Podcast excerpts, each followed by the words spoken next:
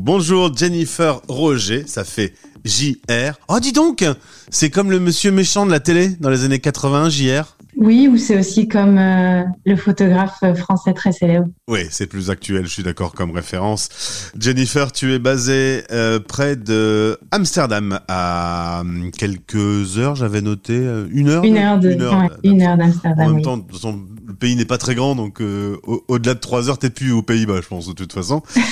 Euh, on a discuté ensemble il y a quelques jours, on, on s'est présenté dans Un Français dans le monde, et aujourd'hui on se retrouve, et je salue Adeline de The Musette qui nous a mis en relation, on se retrouve pour parler boulot, parce que toi, euh, bah, le confinement t'a donné euh, du grain à moudre, tu as réfléchi, tu as eu envie de changer de carrière professionnelle. L'idée, c'est un peu de partager avec nos auditeurs euh, le fait qu'on puisse tous arriver à ce bilan que tu as fait. C'est vrai, c'est, euh, j'ai, pris le temps de réfléchir à, ma carrière et de ce que j'ai aimé le plus dans, mon métier. Je travaillais en ressources humaines auparavant et ce que j'aimais le plus, c'était euh, le, contact des gens et de conseiller les, gens. À ce moment-là, c'était dans leur carrière, euh, dans, dans leur parcours professionnel.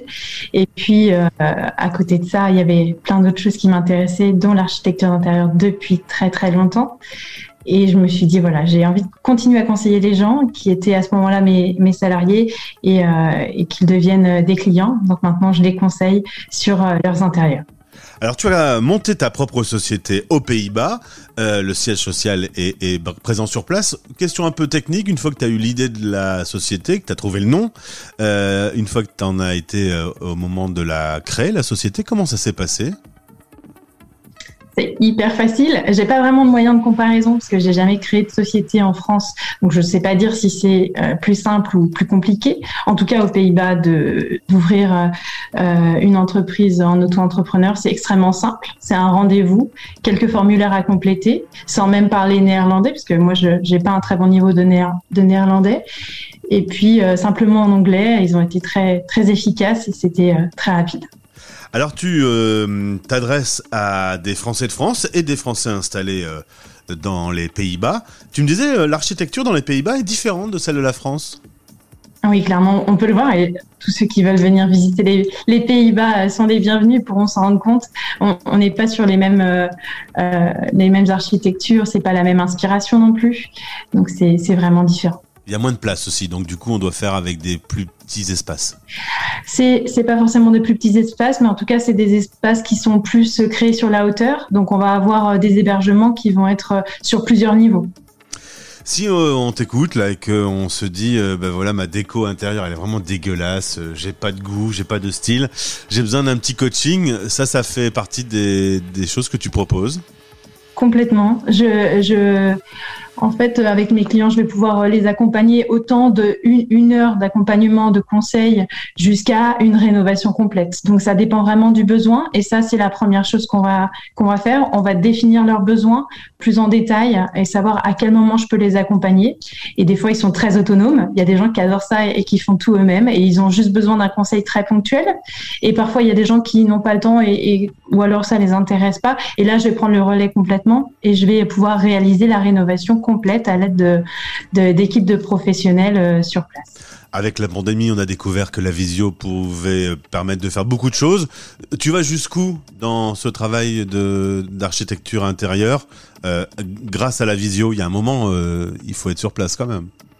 Il y a un moment où il faut être sur place, mais en fait, à partir du moment où les gens sont capables de, faire ou de faire faire, parce que j'ai aussi des clients qui me contactent avec euh, déjà un entrepreneur, ils ont déjà un entrepreneur de confiance euh, dans leur entourage, ils savent euh, déjà qu'ils vont pouvoir passer par cette personne-là, leur faire confiance pour la réalisation. À partir de là, moi, je peux intervenir sur tout le reste. Euh, quand on s'est mis à son compte, euh, le temps passe un tout petit peu, on réfléchit, on se dit qu'on a bien fait de quitter les RH et, d'être sa propre chef d'entreprise, où il y a des regrets parfois, parce que c'est pas de tout repos d'être chef d'entreprise. C'est pas de tout repos parce qu'on on devient évidemment euh, le, le couteau suisse. On, on s'attaque à, à plein de tâches qu'on faisait pas avant. Je pense à des choses qui plaisent un peu moins souvent comme la comptabilité ou l'administratif, par exemple. Il, il faut le faire, ça fait partie du jeu. Mais il y a aucun regret, en tout cas pas pour ma part. Et tous les entrepreneurs que je rencontre n'ont jamais de regret vis-à-vis de ça. Et le stress du chiffre d'affaires, de de pas arriver à ses objectifs, des choses comme ça, est-ce que ça t'empêche de dormir ou est-ce que tu arrives à prendre du recul sur la situation? Euh, c'est effectivement un stress, mais au final, c'est un stress que je me mets moi-même. Euh, c'est un stress que je peux maîtriser. C'est pas le stress que j'avais en entreprise, qui était imposé par le rythme de l'entreprise, qui était imposé par euh, les, autres, tout simplement, qui avaient besoin de moi sur certains sujets. Aujourd'hui, si on veut en savoir plus sur ta structure, il y a un site internet. Il faut être bon en com aussi. Alors la particularité d'être chef d'entreprise, c'est qu'il faut savoir être bon dans plein de domaines. sur la partie com, ça s'est bien passé? Je me suis fait accompagner pour la réalisation du site. Euh, je me suis pas lancée dans euh, la création du site toute seule sur les plateformes ou, de me former d'abord à, coder pour ensuite créer mon site. Non, je suis passée par quelqu'un pour le site et puis pour les réseaux sociaux. J'ai toujours pas mal d'amis dans le marketing digital qui arrivent avec des petits conseils par-ci par-là, donc ça m'aide. Et je pense que tu as été bien entouré aussi. Aux Pays-Bas, il y avait d'autres personnes qui étaient un peu dans ton cas et vous vous êtes entraidés Complètement, ça c'est vrai. Je me suis rapprochée euh, des cercles français, ce que je faisais pas avant, et j'ai découvert une communauté hyper euh, euh, bienveillante et, et, compatissante qui partage plein de tuyaux gratuits euh, et, et c'est vraiment appréciable parce que à l'inverse, moi aussi je partage euh, des retours d'expérience avec eux. Donc sur des, il y a des groupes Facebook, des groupes Instagram, des groupes LinkedIn où il y a des Français aux Pays-Bas ou alors d'autres Français à l'étranger qui partagent leurs expériences. Tu pourras mettre l'interview qu'on vient de faire dans ce groupe, comme ça ils seront contents de savoir que tu leur as apporté beaucoup. Ça leur fera plaisir. Allez faire un tour sur son site internet. Bon courage pour ton développement. Tu restes aux Pays-Bas pour l'instant, tu es bien? J'y suis bien et puis ça me permet quand même de rentrer en France pour euh, voir mes clients, voir ma famille, voir mes amis. Et puis j'ai aussi des clients en Belgique, donc je me déplace aussi. C'est euh, très sympa. Jennifer, salut. Merci à toi, bonne journée.